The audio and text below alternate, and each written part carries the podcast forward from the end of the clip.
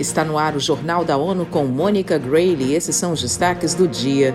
Portugal e Timor-Leste vão ser avaliados em fórum sobre objetivos de desenvolvimento sustentável na ONU. Relatora critica a política de Israel nos territórios palestinos. O Fórum Político de Alto Nível sobre Desenvolvimento Sustentável começa no Conselho Econômico e Social das Nações Unidas, em Nova York, nesta segunda-feira.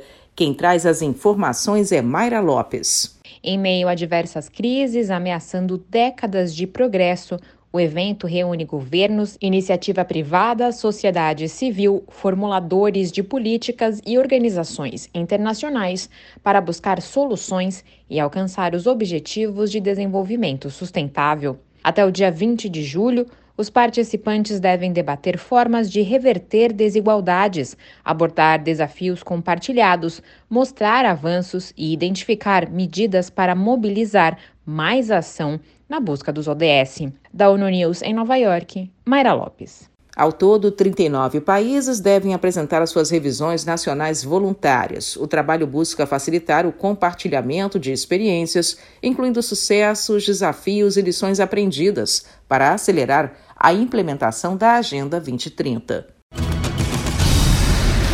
O secretário-geral das Nações Unidas, Antônio Guterres, condenou o ataque aéreo que matou pelo menos 22 pessoas nesse sábado no Sudão.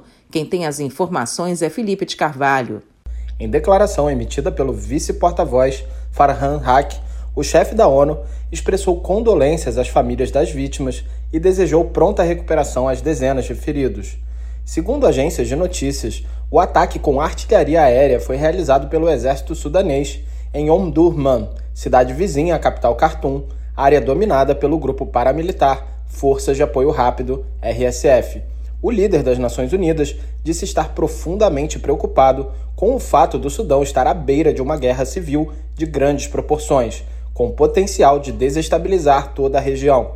Da ONU News em Nova York, Felipe de Carvalho.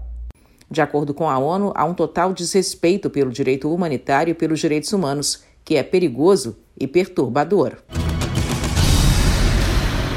O governo de Moçambique e o Fundo Internacional para o Desenvolvimento Agrícola, IFAD, assinaram dois acordos de subvenção no valor de 4 milhões e 200 mil dólares. Vamos a mais detalhes com Ouripota.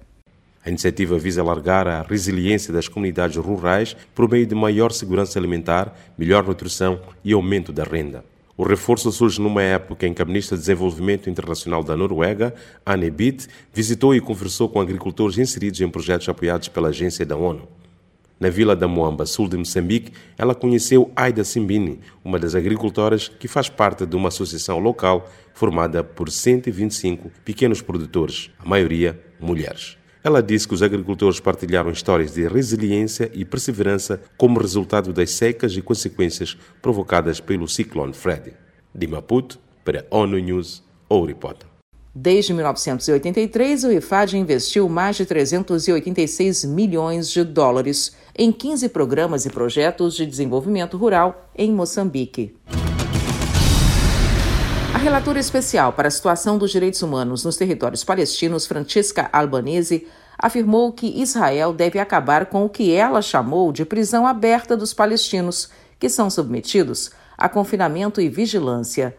Albanese se referiu assim ao controle de Israel por mais de 56 anos da área, dizendo que gerações de palestinos desde então têm sofrido privação de liberdade em atos simples da vida como exercício dos seus direitos fundamentais. Ela apresentou os dados de um relatório indicando que desde 1967, mais de 800 mil palestinos, incluindo crianças e jovens, foram presos e detidos, e muitos são tomados como culpados sem qualquer evidência ou julgamento, é o que diz a relatora Francesca Albanese.